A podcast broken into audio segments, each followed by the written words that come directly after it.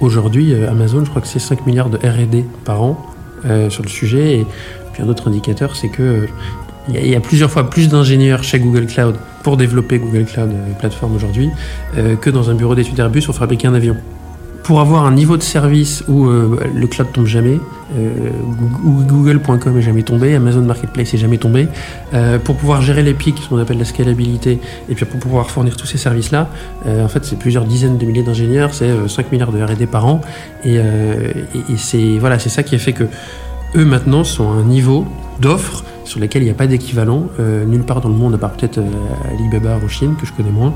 Et, et en Europe, voilà, on n'a pas d'équivalent de ces acteurs-là. Donc, euh, ouais, j'avais hâte de faire cet épisode euh, parce que c'est, euh, en fait, c'est un peu donc, on va parler de souveraineté du numérique, souveraineté autour bah, des données de santé et de et d'un sujet en fait qui fait débat aujourd'hui à l'Assemblée nationale. Alors, la genèse de l'épisode, c'est, alors je vais être très humble parce que je suis, mais je ne suis pas quelqu'un qui arrive à très très bien à déchiffrer la politique et, ce qui se passe euh, euh, dans l'hémicycle.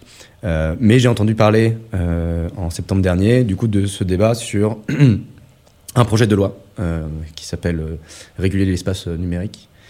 et plus précisément un amendement à, ce projet de loi qui viserait à imposer aux acteurs cloud qui hébergent des, des données une nouvelle norme qui en gros, imposerait euh, de passer pour tout ce qui est hébergement de données sensibles, donc données, euh, notamment données de santé, mais, pas que, données de défense, enfin tout ce qui va toucher euh, au, gouvernement, à devoir passer par des clouds européens. Donc, en deux mots, sortir Amazon, Google, Microsoft du marché d'hébergement des données de santé. Hein, je, fais, je courte, mais on va, détailler tout ça. Donc, euh, on m'a parlé de ça et je me dis, waouh, ça a l'air énorme. J'en avais, j'en avais pas conscience. Euh, donc, je suis assez loin de ça. Et pour autant, j'ai l'impression que, bah, moi, en tant qu'entrepreneur euh, dans, le milieu de la tech, ça, ça va m'impacter. Ça va impacter des professionnels de santé in fine, des patients, ça va impacter pas mal de gens. Donc, j'avais envie de comprendre un petit peu plus pourquoi ça fait débat aujourd'hui. finalement, qu'est-ce que c'est ces sujets de, de.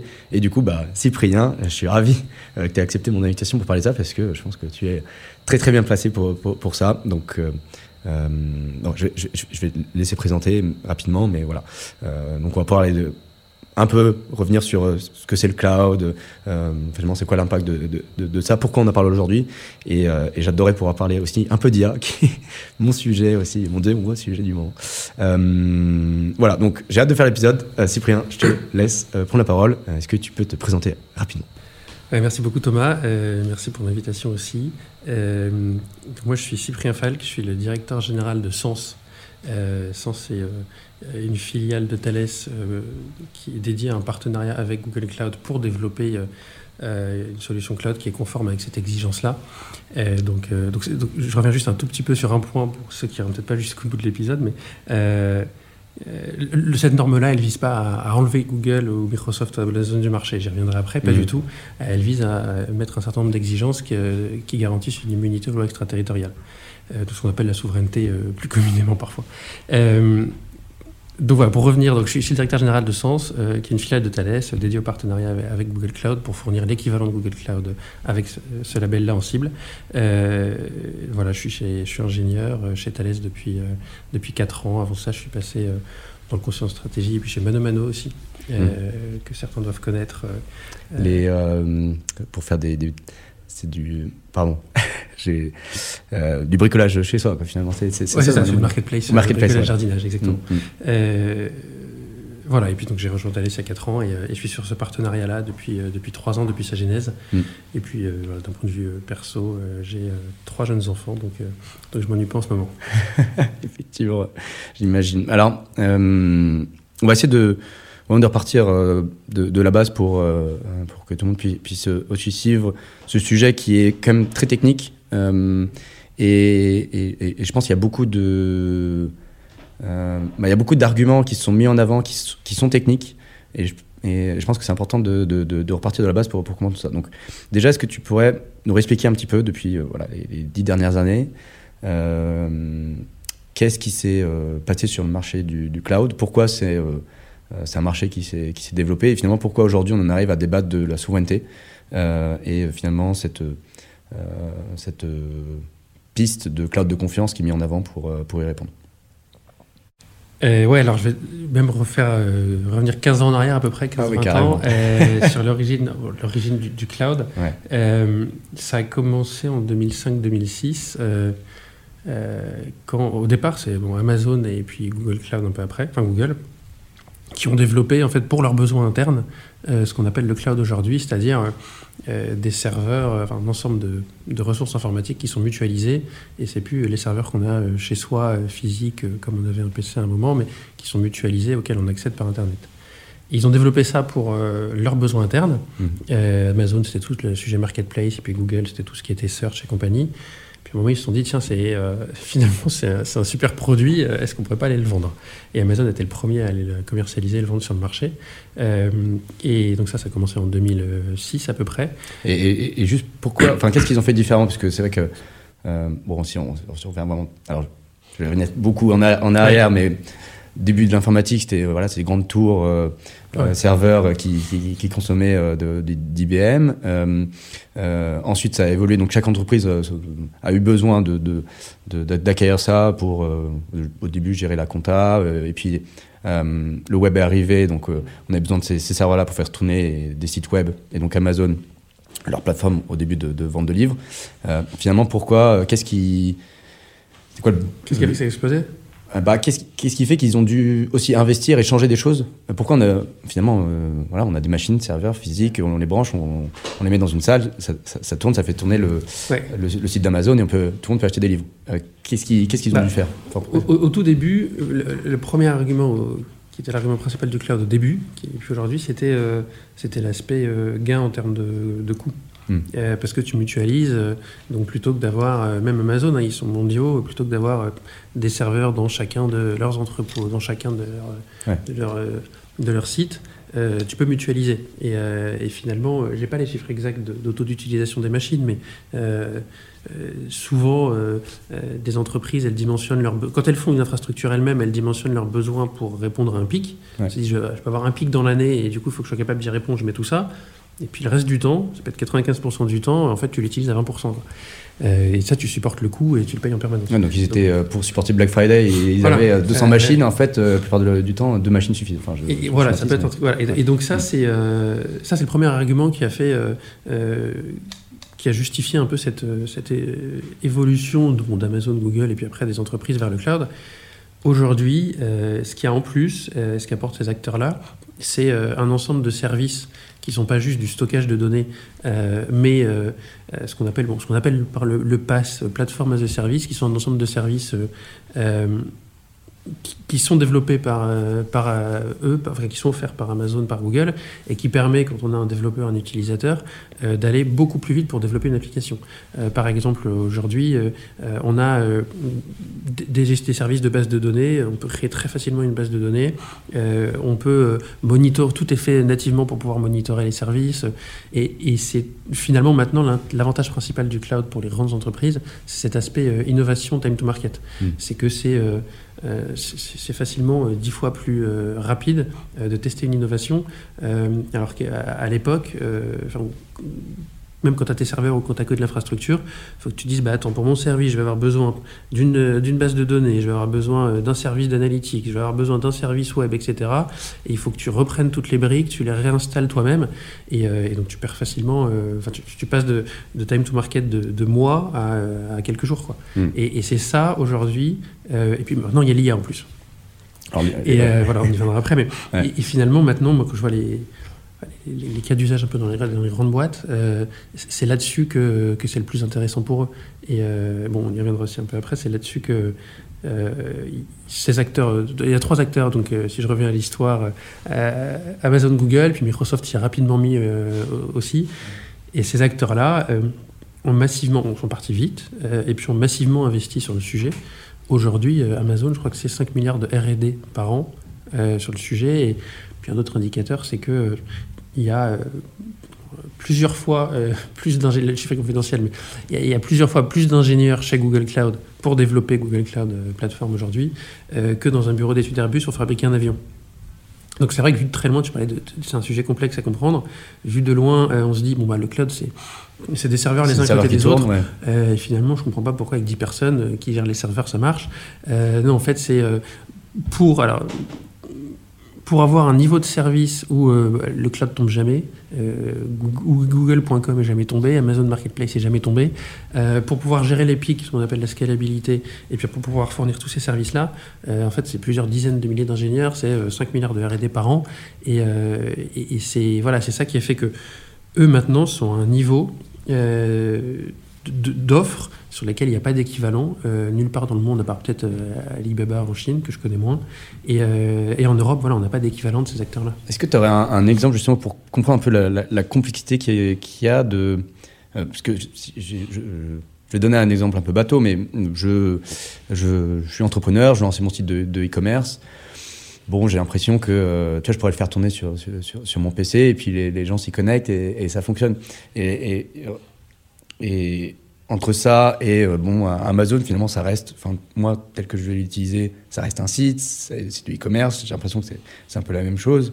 Euh, ou euh, si je vais prendre un exemple, peut-être plus dans, dans, le milieu de la santé, ben, à l'hôpital, bon, il y a, y a une base de données avec toutes les données des patients, puis il y a plein de PC fixes qui s'y connectent.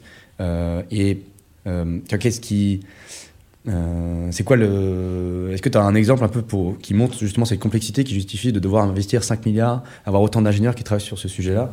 Euh, Là où, euh, ben, dans les outils qu'on utilise tous les jours, un PC, j'ai l'impression que ça mm. fait le taf. Quoi. Il y a plein d'enjeux. J'ai essayé de résumer. tu un enjeu de performance, de, latence. Hein. Il y a des sujets. le paiement, par exemple. Euh, quand toi tu payes euh, sur, euh, sur, un service sur Internet, tu veux que ça se passe tout de suite.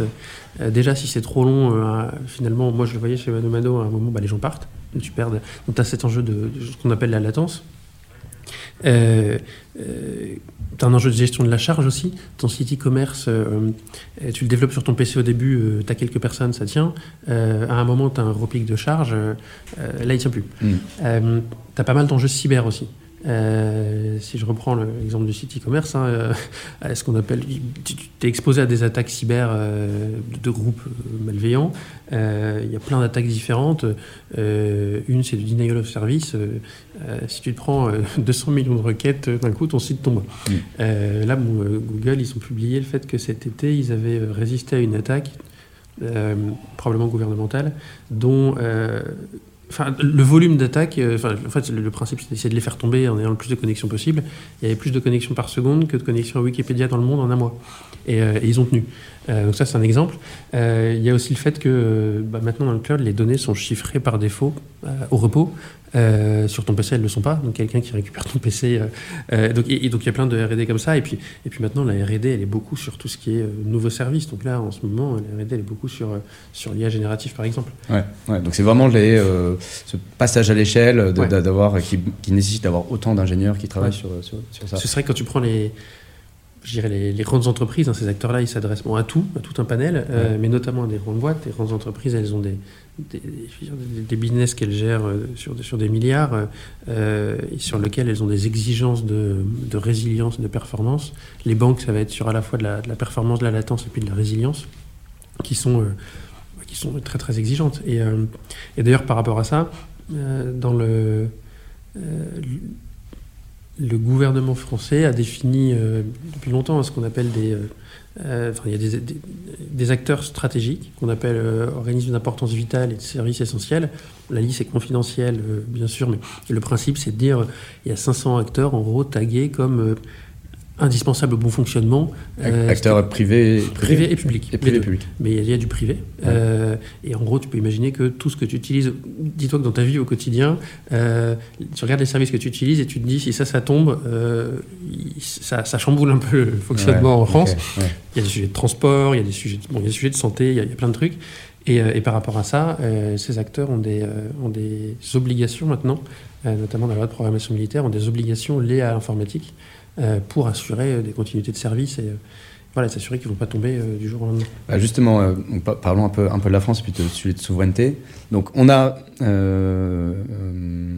si je résume, on passe à des, des, des, on, a besoin d'avoir des services qui fonctionnent bien et des besoins presque vitaux ou en tout cas dans notre quotidien qui fonctionnent bien dans toutes conditions, qui sont résilients aux attaques, qui sont résilients aux charges. Donc, ça a permis l'émergence du coup de services comme, comme ceux d'Amazon et, de Google pour aider les entreprises à faire ça simplement.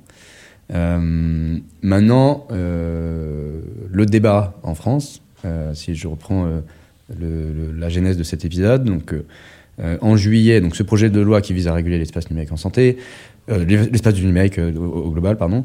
Euh, les, les, grandes lignes, c'est bah, protéger les citoyens, alors d'une part d'attaque, les protéger des, les plus jeunes de contenus qui peuvent être choquants, qui peuvent voilà, d'éviter les arnaques. Enfin, donc il y a bon, y a pas mal de choses dans ce, projet de loi. et en juillet, qui va peut-être en, en rapport à ce que tu viens de dire sur ces euh, services sensibles, enfin services vitaux, euh, un débat sur ben, euh, tout ce qui manipule des données sensibles critiques, données de santé, données liées à la défense, etc. il faut qu'on ait, grosso modo, la main dessus. donc c'est une députée qui, qui, du coup, fait un amendement cet été. il est voté. en septembre, finalement, il est retiré. Et là, il y a une nouvelle version qui est sortie en octobre. Et là, bon, je ne sais plus exactement où on en est. Euh, donc on sent que ça fait, ça fait débat sur ces, justement ces données sensibles. Euh, notamment parce que, ben, que tu as dit, c'est euh, les acteurs aujourd'hui, aujourd'hui qui sont le plus passés là-dessus, c'est Google, Amazon, Microsoft et, et, d'autres, bien Donc, déjà, pourquoi c'est un sujet qui fait débat aujourd'hui?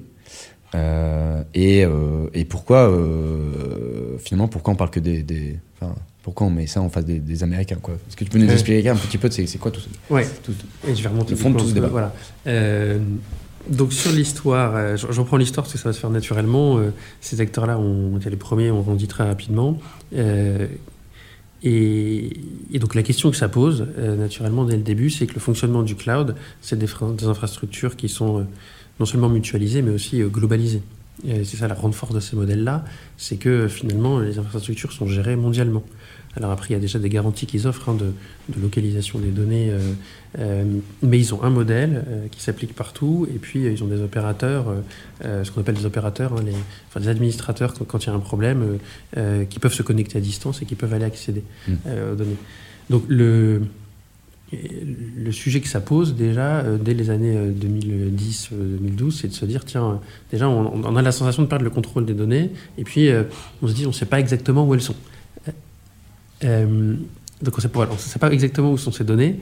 Euh, et donc assez rapidement, euh, en France, on est assez fort sur l'aspect de, souveraineté, en tout cas, par rapport aux autres pays européens, on est assez en avance là-dessus. Mhm. Il y a eu cette prise de conscience de se dire, bah, attention, on dit parfois les données c'est le nouvel or noir, d'un point de vue souveraineté, ce serait mieux que, quand même, c'est important pour nous de pouvoir maîtriser où elles sont, ce qu'on en fait, qui accède. Euh, il y a eu des premières tentatives euh, de développer des euh, solutions de cloud, ce qu'on appelait cloud souverain, autour de 2015. L'État a, investi et a donné à deux consortiums qui s'appelaient CloudWatt d'un côté, Numergy de l'autre. Thales faisait partie de CloudWatt. elle les a financés pour développer des solutions cloud souverain. Mmh ces solutions-là, malheureusement, ces initiatives ont été un, échec, puisque les, les entreprises sont arrêtées aujourd'hui. Pour deux raisons principales, euh, selon, selon nous, selon moi, c'est que la première, c'est que elles n'étaient pas au même niveau. Enfin, le, principe là, c'était de euh, d'essayer de de reconstruire, je dirais, from scratch euh, l'ensemble de, de, la stack, euh, y compris toute la partie logicielle. Euh, Parce que Amazon et Google ont commencé en 2005. Quoi. Voilà, avec des investissements de plusieurs milliards par an, et là on était plutôt de l'ordre de 100 millions global. Et, donc en fait, ils n'ont jamais réussi à atteindre le même niveau de, performance, le même niveau de, le même catalogue de services. Et, donc il y avait un gap par rapport à ça. et puis après, il y a tout l'enjeu de de création d'un marché. Quoi. Il faut qu'il y ait de la demande qui appelle l'offre et, et, qui génère les investissements. Et à ce moment-là, ça n'a pas pris. Il n'y avait, pas, un même niveau de maturité qu'aujourd'hui sur les sujets de souveraineté. Donc, je dirais, le cercle vertueux n'a pas pris. Euh, et puis, euh, quand il y a un gap, ce qu'on remarque, c'est quand il y a un gap, les, entreprises euh, privées sont sensibles à l'aspect de, souveraineté. Moi, c'est ce que je remarque. Mais elles ont aussi un vrai enjeu de compétitivité, même par rapport à leurs concurrents. Et quand il y a un gap trop important euh, de services, euh, à un moment, euh, la souveraineté, elle balance avec d'autres choses. Quoi. Ouais, c'est un, peu, c'est un peu plus secondaire. Faut voilà. Déjà, et, je veux développer voilà. un service qui marche et qui va me permettre ouais. de faire un business qui, qui fonctionne. Et puis la souveraineté, c'est bien, mais c'est, c'est en. Ouais. Donc il y a des acteurs français aussi qui se sont développés. Hein, et OVH est d'ailleurs leader, euro, enfin, leader européen, enfin leader parmi les acteurs européens, puis Woodscale, Scaleway notamment euh, mais qui n'ont pas, et euh, ça s'explique par euh, notamment le niveau d'investissement, hein, à la fois le même niveau de performance et le même catalogue de services que ces acteurs américains. Donc, petit à petit, ces acteurs américains sont devenus, ont pris une part de marché très significative, et ça, voilà, c'est un fait aujourd'hui. Et, et, donc le fait est qu'on n'a pas le qu'on n'a pas l'équivalent en Europe de, en termes de services de ces acteurs-là. Alors, je me permets une petite digression ouais. dans l'histoire pour bien comprendre parce que du coup, euh, donc, on, on, parle de souveraineté, euh, on voit que les, les, Américains ont une offre qui fonctionne, mm -hmm. qui vont avoir la main sur les données, euh, qui c'est leur noir. Mais concrètement, pour alors déjà pour un, pour un, citoyen, pour Monsieur tout le monde, qu'est-ce que ça change? Est-ce que lui vraiment, il est, c'est un problème que bah, mes données soient euh, hébergées par euh, Google sur des serveurs peut-être qui sont aux États-Unis. Et effectivement, euh, théoriquement, un Américain peut rentrer, se connecter sur serveur et voir mes données. Enfin, bon. Est-ce que tu peux nous, faire sentir un petit peu concrètement ça, c'est quand ça a quel impact pour Monsieur Tout le Monde il y, a, alors, il y a à la fois l'impact pour monsieur tout le monde et puis à la fois il y a l'impact pour les entreprises, mais in fine, s'il y a un impact pour les entreprises, ça, ça se répercute sur monsieur tout le monde. Bon, déjà pour remettre l'église au centre du village, pour moi le, le premier enjeu le plus important, c'est un enjeu de cybersécurité par rapport aux données, et c'est de se protéger contre euh, des groupes de hackers malveillants. Ça, il y a un risque qui est avéré, enfin, on le voit euh, sur les hôpitaux, sur Beaucoup plein de trucs. Sur les hôpitaux, ouais. euh, et puis là, le risque est d'autant plus important que derrière, c'est des groupes qui sont malveillants, et, euh, et on sait que s'ils récupèrent les données, c'est pas euh, voilà, c'est pas pour des sujets caritatifs. Ouais. Euh, Récupérer les données ou euh, bloquer un hôpital voilà. et faire ouais. une rançon, ouais, demander une rançon. Ok, bon, je, je, je, vais faire ma discrétion, mais voilà, je, je pense que c'était important d'avoir un petit cadre illustré pour comprendre pourquoi on parle de souveraineté. Euh, donc ça, c'était 2015, euh, le, les tentatives de cloud européen, infructueuses. et du coup, qu'est-ce qui se passe après? Alors, ce qui se passe après, euh, des réflexions internes au gouvernement sur, bon, bah, euh, finalement, il y a le marché du cloud qui avance, qu'est-ce qu'on fait, comment on traite les données sensibles. Euh, et en mai 2021, euh, le gouvernement annonce la stratégie nationale pour le cloud, avec trois volets. Un premier qui est un label qu'ils appellent le label Secnum Cloud, qui existait déjà mais qu'ils enrichissent, euh, qui a pour but de... Le label Secnum Cloud, à l'origine, c'était euh, le plus haut niveau de protection d'un point de vue cybersécurité, et là, il rajoute des exigences pour, euh, qui protègent contre les lois extraterritoriales. Euh, J'y reviendrai juste après. Donc ça, c'est le premier point. Le deuxième, c'est ce qu'ils appelé la doctrine cloud au centre, qui dit que pour l'État français, pour le secteur public, il y a une obligation d'utiliser soit deux clouds internes de l'État, soit des clouds labellisés Secnum Cloud. Donc c'est une manière euh, de créer un peu cette demande euh, par rapport au marché pour ensuite amener l'offre. Et puis un troisième point qui est un soutien au projet dans le cadre de, France 2030. Mmh. Par rapport au, au, label Secnum Cloud, ce qui est très important, c'est que euh, l'approche à ce moment-là, c'est de dire, euh, et c'est là où tu le disais, c'est important de rentrer dans les détails. Pour moi, c'est une approche qui est très pragmatique, euh, qui dit, il n'est pas interdit d'utiliser de la technologie américaine. Euh, et puis, euh, alors, euh, je, vais arrêter de parler de souveraineté. Pourquoi? Parce que le terme de souveraineté est très sujet à débat. Chacun a une interprétation différente, très controversée.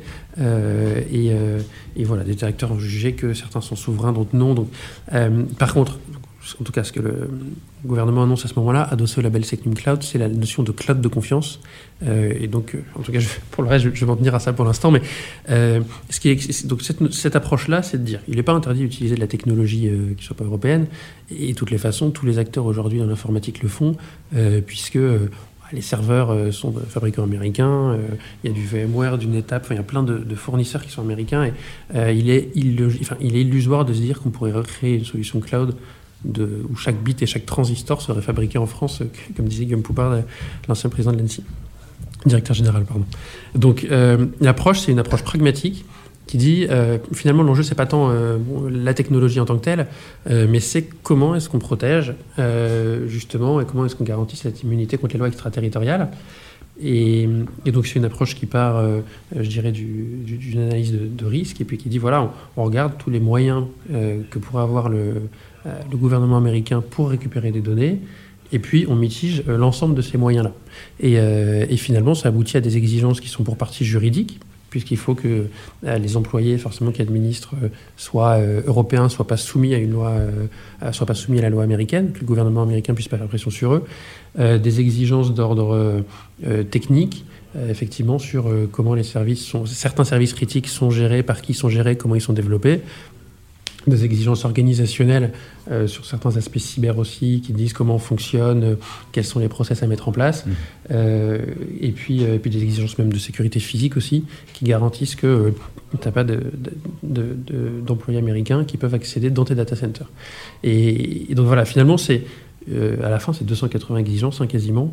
Euh, mais, euh, donc ça peut paraître lourd, mais c'est une approche qui, pour moi, est très pragmatique. Qui part de cette analyse de risque-là et qui dimensionne, et voilà, qui dit ce qu'il faut faire en face de ça pour y répondre, qui définit un certain nombre de critères. Et donc voilà, c'est ça qu'on appelle cloud de confiance aujourd'hui, et pour lequel un certain nombre d'acteurs français sont certifiés en cours de certification, et pour lequel nous, on, on travaille avec Google pour obtenir également cette certification. Ok, donc c'est euh, approche euh, qui est du coup, si, si, je résume très rapidement, du coup 2015 approche plutôt par le marché, on crée une nouvelle offre et on essaye de, de, la vendre. Euh, une offre, alors, désolé, j'ai encore employé le mot souverain, mais du coup qui n'a pas marché. du coup, il a pris une approche plutôt 2021, ok, partons plutôt, approche plutôt réglementaire euh, en, faisant une analyse de risque, comme tu le dis. Et euh, ben voilà, c'est ça les risques, c'est ça les contre-mesures qu'on peut mettre en place. Euh, et on crée du coup ce, label pour à la fois ben, permettre aux acteurs, alors moi je connais bien, d'avoir des, développeurs, d'avoir des services qui permettent de développer des nouveaux services qui soient performants, qui répondent à tous les enjeux dont tu avais cité au début, et rapidement et euh, tout en respectant, enfin tout en euh, nous protégeant face aux lois extraterritoriales. Donc assez, assez pragmatique. Alors la première question que je me pose, euh, pourquoi Google n'est pas cloud de confiance directement? Parce que Google, le seul Google Cloud public, pour plusieurs raisons, mais la première c'est que Google est et administré par des opérateurs euh, effectivement qui sont répartis euh, mondialement. C'est le modèle et c'est ça qui fait leur force aussi.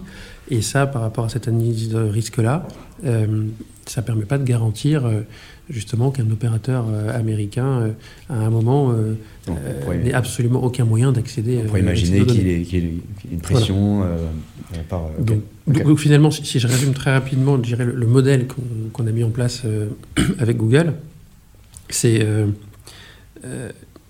trois data centers dédiés, donc ce qu'on appelle une région. Souvent, c'est trois data centers pour des sujets de, résilience. Euh, une région dédiée euh, sur laquelle il y aura seulement les données sensibles et qui n'est pas mutualisée avec les autres régions de Google Cloud, qui est sécurisée physiquement par sens, c'est-à-dire qu'il n'y a que nous qui pouvons y accéder et l'opérer. et après, le principe, c'est que Google nous fournit le logiciel, leur logiciel ils nous fournissent après les mises à jour en continu, parce que ça c'est un point important dans le cloud aussi, c'est que euh, c'est que mises, à jour qui sont vraiment en, continu, on n'est plus sur de l'informatique euh, de l'époque où on avait des, des, mises à jour tous les six mois par batch. Euh, donc on reçoit les mises à jour sur une zone de quarantaine, une sandbox, on les contrôle, on les vérifie, automatiquement on, on, les valide ou on pose des questions, et une fois qu'on les a validées, elles passent en production, ces mises à jour-là, euh, dans, sur cette région-là qu'on opère nous-mêmes. Donc ça veut dire que derrière, euh, c'est les, administrateurs, c'est des administrateurs sens cette fois-ci. C'est-à-dire la première fois que, euh, que c'est des administrateurs qui opèrent une stack logicielle Google Cloud qui ne qui soient pas des employés de Google. c'est un, un, très beau challenge. et donc on opère nous-mêmes, avec notre propre réseau et en autonomie. Euh, donc voilà, finalement, Google est sous-traitant technologique, ils nous fournissent le logiciel, et puis ensuite, on opère sur notre région, et je dirais, on, s'occupe de la, chaîne de A à Z, le hardware, le logiciel, et puis on commercialise, et on commercialise avec des contrats de droit français. Donc c'est aussi pour ça que c'est important, c'est que Sens soit une entité euh, de, soumise au droit français, c'est une filiale de Thales entièrement contrôlée par Thales, et les employés de Sens sont uniquement des, des employés de Thales. Et, alors, Second Cloud est écrit dans une logique européenne. Si, on a le temps à la fin, on pourrait revenir sur les sujets européens. Euh, mais, euh, mais donc, finalement, les exigences, elles sont sur euh, l'Europe et pas juste la France. Et hum, ça paraît assez démentiel parce que tu disais bah, une technologie qui a été développée depuis 2005 avec des milliards investis, des, des, des, milliers d'ingénieurs, qui est du coup mis à disposition d'opérateurs de Thales. Du coup, la, tâche doit être énorme. Comment tu fais pour euh, résumer 15 ans de, euh, d'innovation technologique, euh, former les gens et le mettre. tu vois, c'est, comment. alors, peut-être tu peux nous dire comment ça a débuté et puis où est-ce que ça en est C'était quoi un peu les, challenges et tout ça?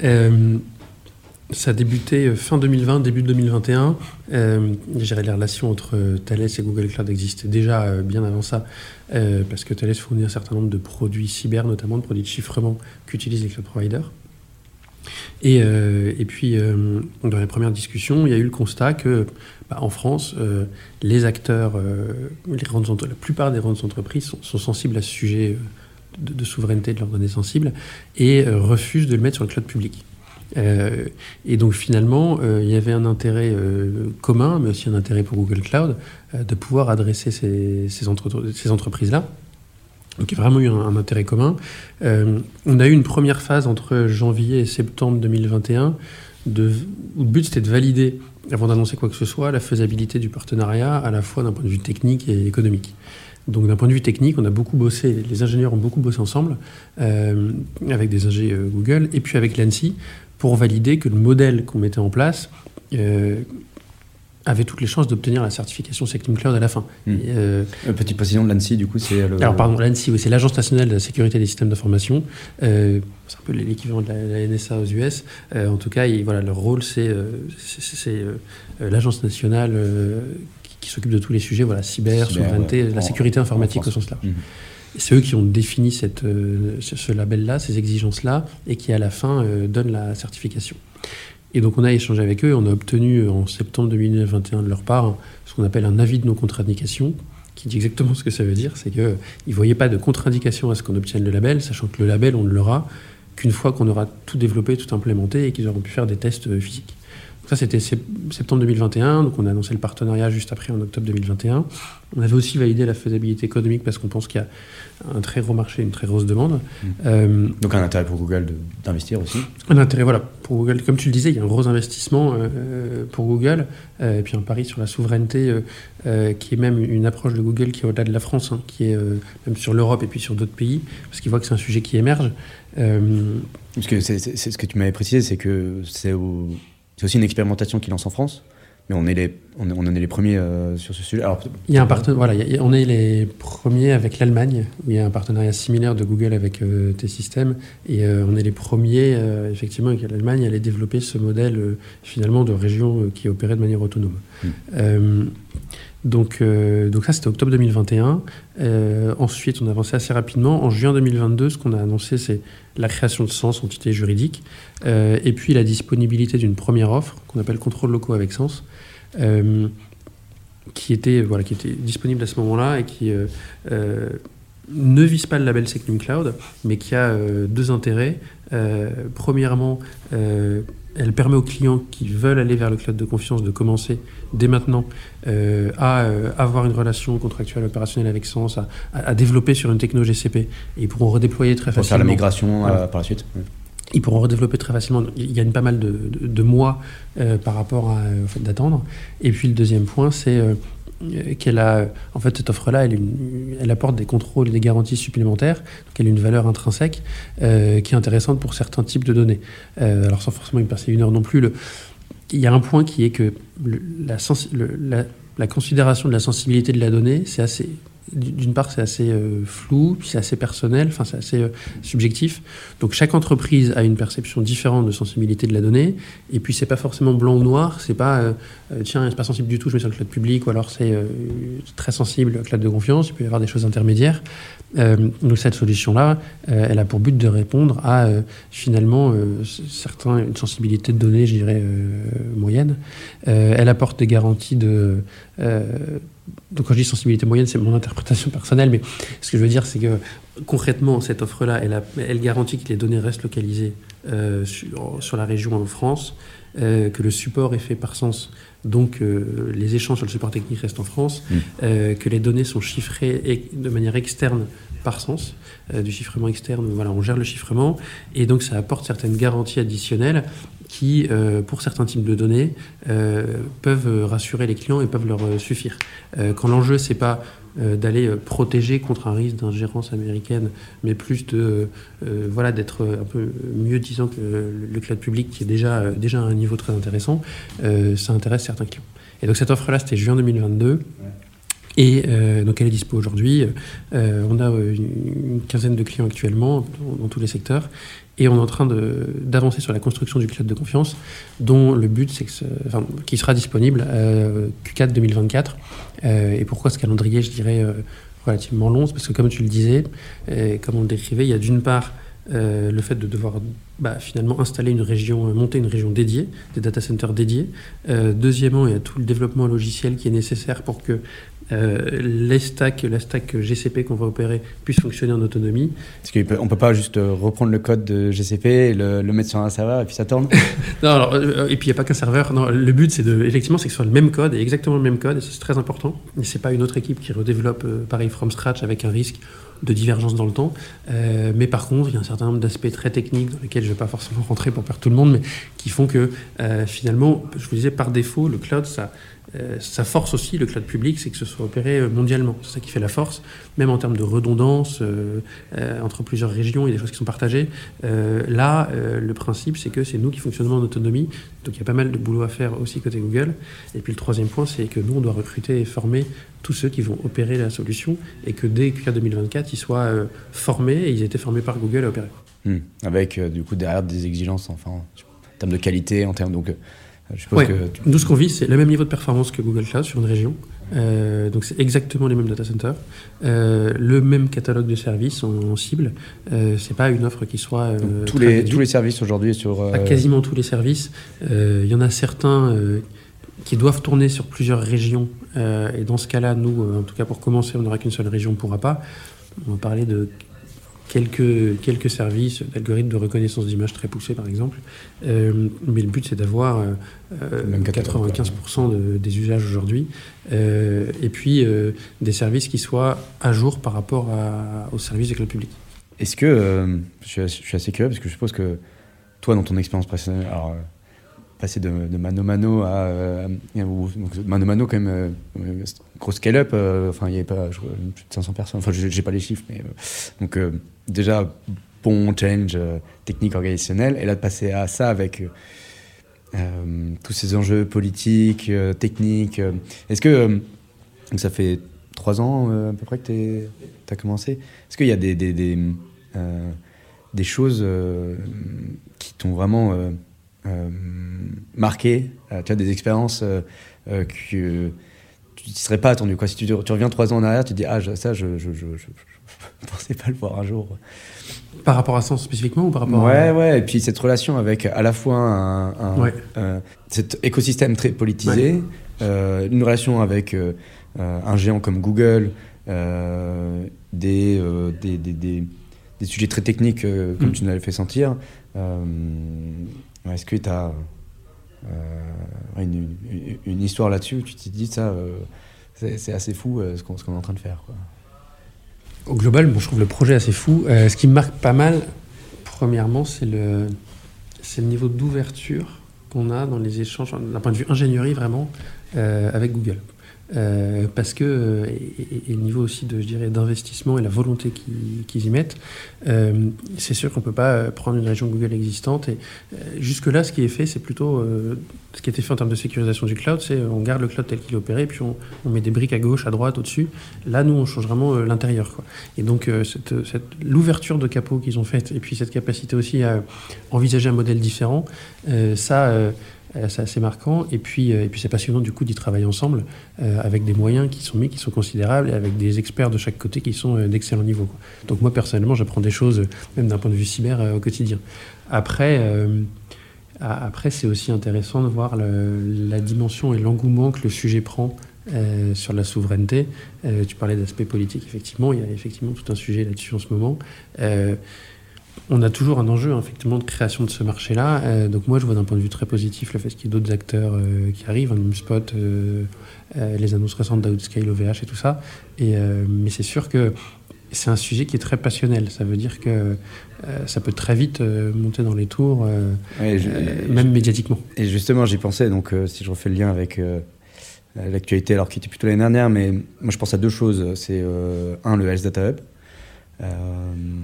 donc entrepôt de données de santé où l'idée c'est de, centraliser toutes les données de santé, euh, donc euh, des, comptes rendus, des données de biologie euh, qui vont permettre bah, de faire de la recherche. pendant très longtemps, j'avais pas compris honnêtement à quoi servait le S Data Hub, je voyais ça un peu loin. Et j'ai rencontré quelqu'un qui m'a donné un exemple très concret. je, te, je partage. où ils ont, grâce au S Data ils ont pu donc ils ont, ils ont récolté les données euh, de patients qui étaient insuffisants cardiaques et euh, qui avaient euh, un, un, plan cardiaque, un petit pacemaker, défibrillateur. et ils ont comparé ceux qui avaient qui a ce qu'on appelle un, un, télésuivi par le médecin. Donc ils, avaient, ils ont une application mobile sur laquelle ils doivent renseigner des données, ce genre de choses, et, et ceux qui ne l'avaient pas. Et juste en requêtant donc, dans ces base de données, ils ont comparé, ils ont montré en fait ceux qui étaient télésuivis, donc euh, avec qui les médecins euh, avaient des alertes quand ils avaient des, problèmes, ils ont démontré qu'ils avaient 22% de, d'espérance de, vie, enfin de, de gains en, termes d'espérance de vie. Euh, et du coup, c'est chose qui était très difficile avant parce que ben, tu as des données un peu éclatées partout, il faut aller récolter les données. Donc, donc le, projet, voit l'impact en termes de, recherche qui est super intéressant. Et derrière, le débat, bah, c'est données hébergées chez, euh, Microsoft, Azure. Euh, c'est une donnée de santé, ça a beaucoup de valeur. Euh, il faut qu'on arrête le projet. Donc, un peu cette ambivalence, c'est un énorme gain et en même temps le sujet de souveraineté on a l'impression que ça, ça, ça, tire en arrière ça c'est est-ce que tu est-ce que du coup il faut attendre tu donc Q4 2024, donc c'est cool, on, s'en approche, mais est-ce que pourtant euh, il faut attendre qu'on soit prêt pour, pour y aller ou euh, à un moment euh, il y a l'IA qui est, qui est là, il faut, faut, qu'on avance aussi. Donc comment on fait pour. est-ce qu'on doit quand même bosser avec Google et Amazon en, ce temps ou C'est quoi un peu ton avis là-dessus? Bah, Mon avis, c'est que c'est un très bon exemple du, je dirais, du, du problème actuel et qu'on essaye auquel on veut répondre nous, qu'on veut résoudre, qui est que comme tu le dis, il y a un peu un trade-off là à faire entre souveraineté ou euh, finalement euh, l'innovation, ce qu'on arrive à développer. Et là, le choix que tu poses, c'est euh, bon, bah, est-ce qu'on attend, mais on perd encore, encore un an minimum, ou alors est-ce qu'on y va maintenant, mais le problème, c'est qu'il y a des sujets de souveraineté derrière. Donc ça, bon, nous, notre... Alors, pourquoi il y a ce sujet-là? Parce que ce que je comprends du Data Hub, que j'ai vu un peu long aussi, c'est que l'exemple que tu prends est très bon. c'est un sujet de, croisement de données et de, partage de données et de gros volumes. Donc il y a ce que je décrivais tout à l'heure comme enjeu qui est euh, d'avoir des services qui, euh, bah, qui permettent cette scalabilité-là en termes de, volume de données, parce que le but c'est qu'après on agrège de plus en plus de données, et qui permettent aussi très facilement euh, d'innover et de bénéficier de tous les services de gestion de données qui sont offerts. Et ça, alors je, ne pense pas que, enfin, je sais pas si tu sais, mais pourquoi pourquoi pas partir avec un OVH, avec un acteur français? Pourquoi pris la décision de partir avec euh, J'étais, j'ai été pas du tout partie prenante de la décision, je ne vais pas me prononcer à leur place, mais moi ce que je vois, c'est qu'il y a, il y a des critères qui sont sur le niveau de, de service, de performance qu'on veut offrir. Euh, il y a des critères de cybersécurité. dont on parlait avant, qui sont avérés aussi. Mais, et, là-dessus, les trois cloud providers américains sont à un niveau aussi en termes de, de cybersécurité, je dirais au sens protection contre des attaques de hackers qui sont aussi à un niveau supérieur de ce qu'on sait faire en Europe. Et puis après, il y a le troisième enjeu qui est souveraineté. Il y a ces trois enjeux-là. Euh, après, le sujet de la pondération et de ce qu'on fait, euh, là, je rentrerai, je ne m'aventurerai pas sur le sujet. Euh, mais en tout cas, voilà, c'est aujourd'hui, il y a ce trade-off-là qui doit être fait. et le but, en tout cas, moi, l'objectif avec Sens, bah, c'est qu'ils puissent dans ce cadre-là, bénéficier des services équivalents à ce a Azure et puis qu'il y a la souveraineté. Alors, on, on, parlait, euh, tu as évoqué un petit peu le sujet de d'IA. Euh, alors,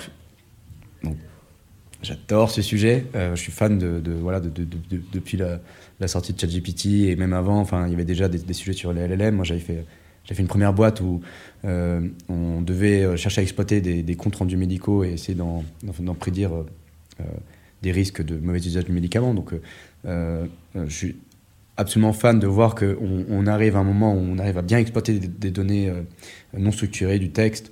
Euh, donc la technologie est, incroyable. On est euh, en France, pour une fois, on a l'impression d'être plutôt leader. enfin, le, premier, mais on est en, en tout cas sur le, sur le podium, j'ai l'impression. Donc, j'ai deux exemples.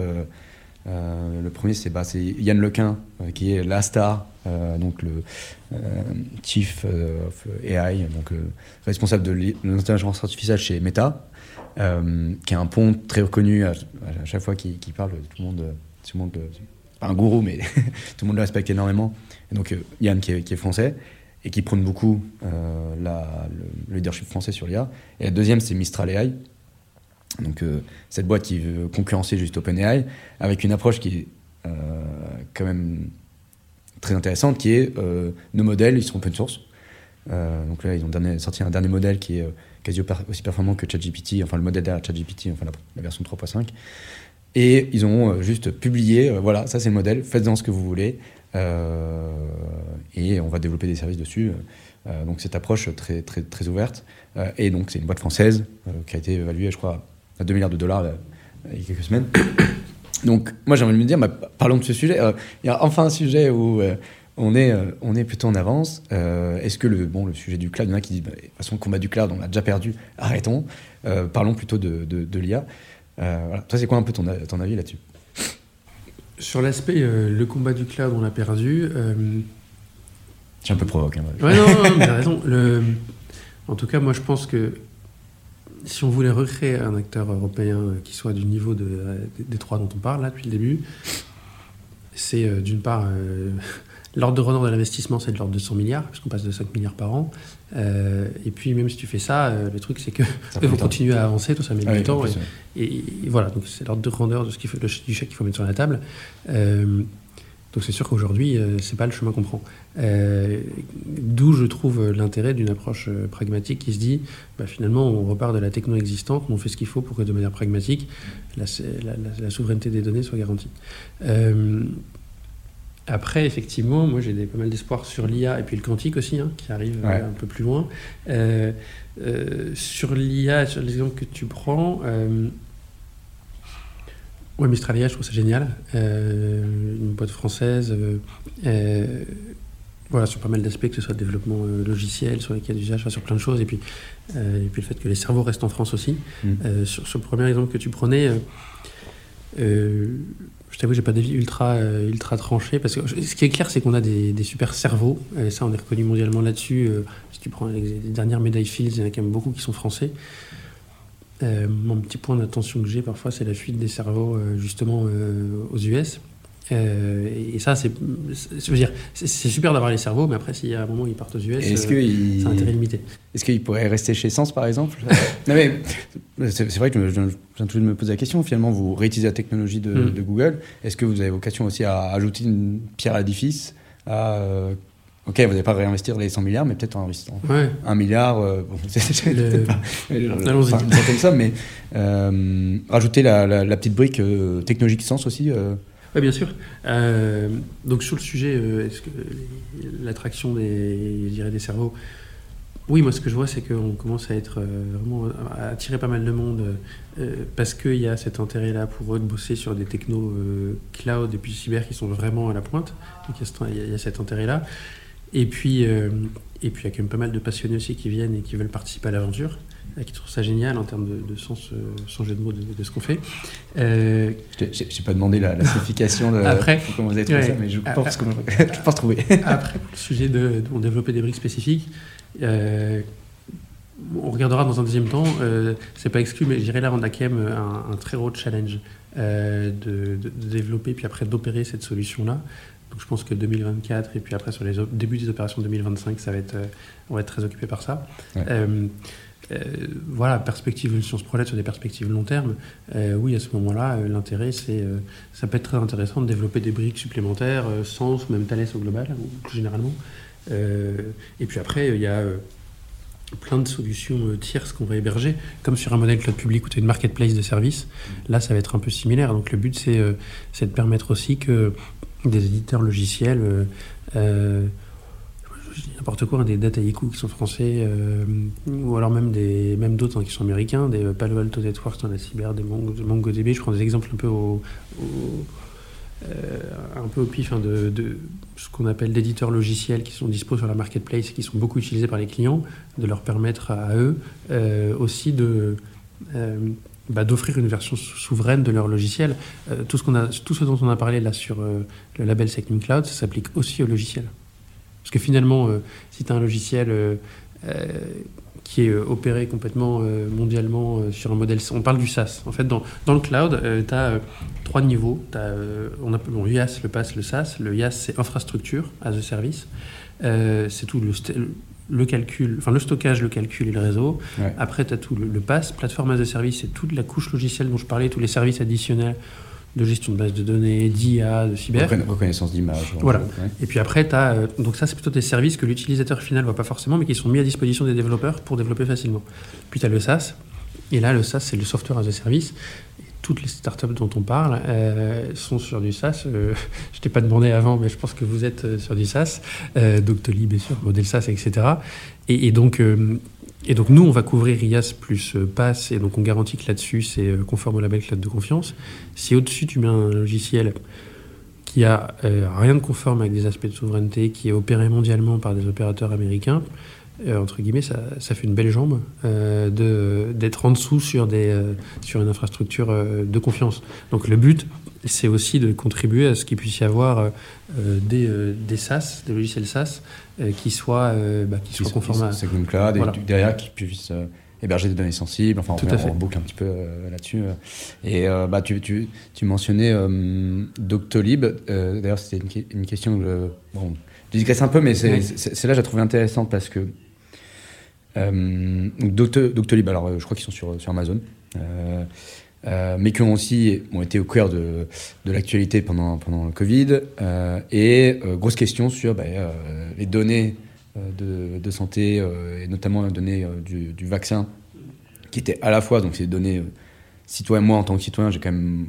Ça, ça, ça, peut m'affecter émotionnellement de, de, de, savoir où sont stockées mes données, mais c'est aussi des données stratégiques parce que, qui permettent de faire de la recherche, donc assez importante et donc vivement critiqué euh, euh, Doctolib par le fait que ce soit hébergé sur AWS.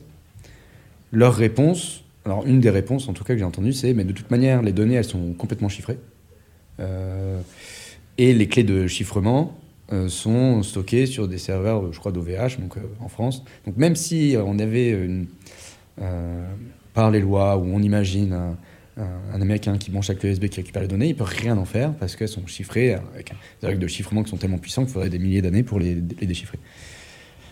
Euh, est-ce que ça, en fait, finalement, est-ce que ça répond pas déjà à, ces enjeux euh, de, souveraineté? Et du coup, euh, bah, en fait, Doctolib, ils sont, ils sont, ils sont bien. Et, donc, en tant que SaaS, moi, je pourrais est-ce que j'ai vraiment besoin du label Second Cloud pour euh, euh, héberger des données aussi sensibles, pour bosser avec la PHP, enfin, tu vois, ce genre de choses. tu as. Ouais, un avis là-dessus? Tu, tu, penses que Alors, j'ai un avis sur chiffrement. Euh, bon, je me prononcerai pas sur Doctolib euh, personnellement. Non, mais c'est un exemple illustré. Doctolib spécifiquement parce que je ne sais pas exactement techniquement comment ça fonctionne. Or, le, sur le chiffrement, euh, il faut rentrer un peu plus profond dans la technique pour comprendre. c'est assez large et puis parfois c'est utilisé presque à des fins marketing. si je caricature, tu as deux grandes manières de chiffrer. As je chiffre mes données en externe et puis euh, je les stocke sur un cloud provider. Euh, et effectivement, dès qu'elles rentrent chez le cloud provider, elles sont chiffrées et il ne peut rien en faire. Et ça, ça te permet de stocker des gros volumes de données, euh, d'absorber des pics de charge, etc. Par contre, ça ne te permet pas de bénéficier de, toutes leurs, de tous leurs services managés, mmh. puisque là, à ce moment-là, les services, ils tournent sur des, des, des données déchiffrées. Oui, ne savent pas manipuler des données chiffrées. Non, il y a des travaux de R&D en cours sur ce qui s'appelle du confidential computing, euh, qui permettent. Les données, elles sont euh, trois catégories c'est soit au repos, soit en transit, soit en utilisation. Euh, donc, au repos, voilà, c'est toi tes données. là, tu fais rien sur Doctolib, elles sont au repos. au moment où tu vas te connecter pour prendre un rendez-vous, d'un coup, bah, elles vont être en utilisation, et puis au milieu, bah, elles doivent transiter. Et donc, il y a des travaux qu'on appelle confidential computing pour euh, faire en sorte et garantir, d'un point de vue vraiment purement technologique et cyber, que, que sur toute la chaîne, même, tu peux même faire du compute sur, euh, du calcul sur, euh, en restant confidentiel. Hmm. Ce qui est assez challenging parce que faire deux, deux fois deux quand tu sais que tu as deux et deux, que ça fait quatre, c'est facile. maintenant, si tu cryptes les chiffres de chaque côté et arriver quand même au résultat qui soit crypté et puis le décrypter après, c'est assez compliqué. donc c'est. Simon 2, c'est 8 et euh, mon 2 c'est euh, Z. Ouais, c'est plutôt une chaîne, voilà, c'est une chaîne de caractères. ça me donnait un autre truc, mais par contre, quand je reviens, quand je redéchiffre le résultat, il faut que ça me donne 4, quoi. C'est ça le. Ouais, c'est ça, c'est. Donc, direction sur le confidential computing. Mais aujourd'hui, euh, donc, tu as cette première option-là qui est je chiffre complètement en externe, et, puis il y a des acteurs qui font ça. moi, j'ai vu des clients qui faisaient ça aussi, mais du coup, qui bénéficient pas pour cette partie-là de toute la puissance du cloud. Hmm. Après, si tu veux, il y a une deuxième euh, manière de faire qui est euh, euh, de chiffrer de manière. En fait, que les données soient chez le cloud provider, mais que lui fasse appel, et ça c'est notre cas, nous notamment, fasse appel à du chiffrement externe, où là tu vas aller chiffrer les, clés de chiffrement. Donc ça veut dire que lui, il voit des données chiffrées qui ne sont pas avec ses algorithmes à lui de chiffrement. Euh, parce que de manière générale, ce que j'ai dit tout à l'heure, c'est que tous les cloud providers chiffrent par défaut hein, toutes leurs données. Mais là, c'est chiffré différemment, donc ils ne voient pas les données. C'est pas, pas chiffré avec les, les, les, clés de. Voilà, avec leur techno à eux. Euh, leur techno, euh, donc à chaque fois qu'ils veulent déchiffrer, il faut qu'ils fassent appel à la techno de chiffrement externe pour lui dire tiens, donne-moi la clé et puis déchiffre. maintenant, quand ça passe in-use, là, les données sont en clair. Ouais.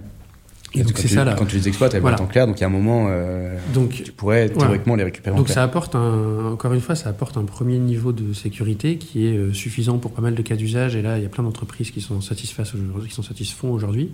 Euh, maintenant, si tu es vraiment dans l'analyse de risque dont on parlait, dans cette approche-là de quels sont tous les moyens pour un pour un gouvernement pour et donc derrière pour un cloud provider aussi de récupérer les données et que tu réfléchis pur d'un point de vue théorique, le fait qu'elle passe en clair à un moment in news, c'est ça la limite qui fait que le chiffrement ne suffit pas tout seul. Donc le chiffrement, super, ok.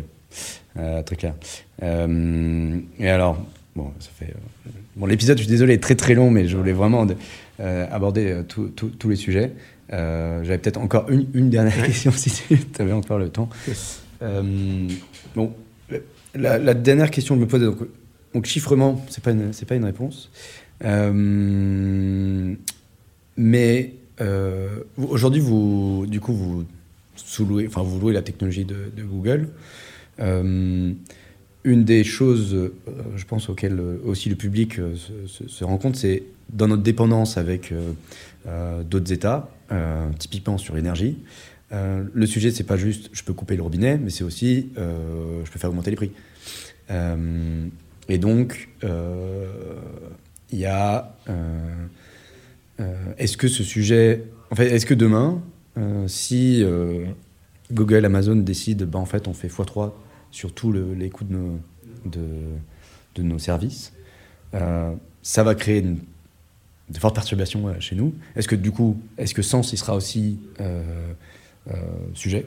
Euh, est-ce qu'il y aura Est-ce que du coup, c'est, ouais, ça rentre dans la balance, cette histoire de, prix et de coût pour, bah, pour garantir aussi la souveraineté? Très bonne question. Je, je sais la, question, je ne sais pas à quel point l'aspect effectivement prix peut être mis dans l'aspect souveraineté. Après, je comprends, on parlait avec l'énergie, le côté, euh, le côté dépendance au prix. Le, nous, en ligne avec notre proposition de valeur, euh, qui est de dire en fait, on fournit l'équivalent de GCP, mais avec un aspect, euh, je dirais, souveraineté lié au label SecNumCloud que vous avez on top, mm. c'est qu'on se positionne avec un premium prix de 15% par rapport au service GCP public. Mm. Donc on prend le prix de GCP public et on rajoute 15%. Euh, c'est sûr que c'est une variation en dessous euh, qui est liée au prix de l'énergie, qui est liée à plein de choses. Euh, nous, on absorbera cette. le, enfin, le principe, c'est qu'on absorbe cette variation-là. Ouais, Après, voilà, il y a plein de sujets liés à ça. de toute manière, le sujet des, coûts et du prix, enfin, c'est pas juste le numérique. Hein, on sent que c'est mm. le cas sur, sur, l'énergie, c'est le cas sur les matières premières, c'est le cas sur. on voit par exemple, donc si, si je rebook rapidement sur l'IA, ben, en fait, on se rend compte qu'on a besoin de GPU pour faire euh, tourner des modèles, euh, beaucoup de GPU, et que le GPU, c'est produit par. Euh, donc, il faut des microcontrôleurs produits par Nvidia. Et en fait, Nvidia, leurs machines, ils vont utiliser des machines lithographiques qui sont produites par des Hollandais. Donc, en fait, on, on sent qu'on a une interdépendance, et dès qu'il ben, y a un acteur qui, bouge, ça va avoir un impact sur toute la chaîne. Et donc, ben, dans tous les cas, on ça me paraît assez évident que Sens ne peut pas dire bah, j'ai la maîtrise complète sur mon prix, puisque ça dépend de toute une chaîne de, petits blocs. Donc, euh. Pour moi, la réponse à ça, elle est surtout concurrentielle. Hein. Ça veut dire que c'est sûr que si tu es sur un marché monopolistique, euh, tu peux t'amuser à jouer avec les prix. Euh, dès que tu as de la concurrence, finalement, c'est là où les acteurs. Enfin, c'est là où tu arrives à un optimum de marché, notamment pour les acheteurs. Oui, oui parce que tu as un raisonnement par le coût, mais tu as un raisonnement du coût de la valeur. Si c'est un acteur qui fait moins, moins cher, évidemment. Les, je dirais, il y, a des raisons, de, enfin, si tu es sur des raisons d'augmentation de prix qui sont liées au coût de l'énergie, bah, tous les acteurs vont augmenter, mais ils ne pourront pas y faire autrement et c'est des bonnes raisons. Si tu as un acteur qui euh, commence à abuser euh, parce qu'il il estime qu'il a un poids suffisant pour euh, augmenter significativement ses prix, s'il y a des concurrents, il ne peut pas se le permettre. écoute, bah, merci beaucoup. Dernière petite question que, je pose toujours à mes invités. Est-ce que tu aurais une lecture à recommander à nos auditeurs euh, qui, alors ça peut être pro, perso. moi en ce moment, j'ai, je, suis sur Ken Follett et j'adore. donc, ouais, quelque chose qui t'a plu dernièrement que tu pourrais recommander? Bah, en fait, on en parlait tout à l'heure. Le, dernier bouquin que j'ai lu, c'était cet été. et c'était le bouquin de Frédéric Pierucci sur l'affaire Alstom. Sur l'affaire Alstom, ouais. que j'ai trouvé vraiment passionnant, qui se lit rapidement. Et, et ouais, c'est c'est intéressant. Ouais. Et puis, si jamais vous n'avez pas le temps, vous pouvez aller voir le, podcast de Thinkerview euh, sur ce sujet. Je crois qu'il le résume bien. Écoute, Cyprien, merci beaucoup. Oui. Non, non, et puis après, bon, euh, quelque chose de, que je recommande à tous aussi, j'en profite, c'est euh, la BD de Jean Covici, ça date ah d'un peu plus longtemps. mais ça aussi, ça me. Très intéressant et c'est un must pour, pour tout le monde. Ouais. à ce sujet-là, je fais une, une, petite pub parce que j'ai vu ça et qui m'a fait beaucoup rire. Euh, euh, des, ingénieurs qui ont créé un, chatbot, euh, enfin un agent basé sur, sur LLM qui s'appelle disagreen.io. Et en fait, c'est tu dois convaincre un climato-sceptique de, bah, de l'impact bah, des changements climatiques et de on devrait se bouger pour, pour faire tout ça. Donc, qui est, vachement en lien avec ce que Jean-Marc Jancovici essaie de, de d'insuffler. Euh, et j'adore parce que bah, alors, ça mélange mes deux sujets du moment, à la, fois les LLM et puis, euh, et puis sujet climatique. Euh, donc bah, c'est ma, petite pub aussi. Et si jamais la, la, la, BD t'a plu, je te, conseille d'essayer. donc tu as un agent qui va te dire, bah, donc Martine, 42 ans, qui pense que le, changement climatique, c'est de passage. Et tu dois lui poser des, des, arguments pour essayer de la convaincre. Et j'adorais donc, euh, euh, ce qui j'en parle parce que on, il y a le passage de le lire et d'écouter, et ensuite quand tu dois passer vraiment de euh, produire quelque chose, produire, tu vois, de, de, de, débattre, je trouve que c'est beaucoup plus difficile. Tu as l'impression d'avoir compris. Euh, mm. quand Jean-Marc Jancovici il parle, c'est archi clair. Et ensuite, quand j'essaie de leur expliquer, je dis Alors, c'était clair dans ma tête, mais je te jure, c'est. Bref, bon, bref te conseille. Ok, bah écoute Cyprien, merci beaucoup. C'était hyper intéressant. J'ai hâte de voir du coup ben, Sens l'année prochaine. Et, et ben, si jamais d'ici là il y en a qui veulent peut-être te contacter, en savoir plus. Je suppose qu'ils peuvent aller mhm. sur, sur Sens. Donc, Sens S, S3NS. S3NS. Euh, et, et ben, d'ici là, je vous dis à la prochaine. Parfait, merci beaucoup. Merci Thomas.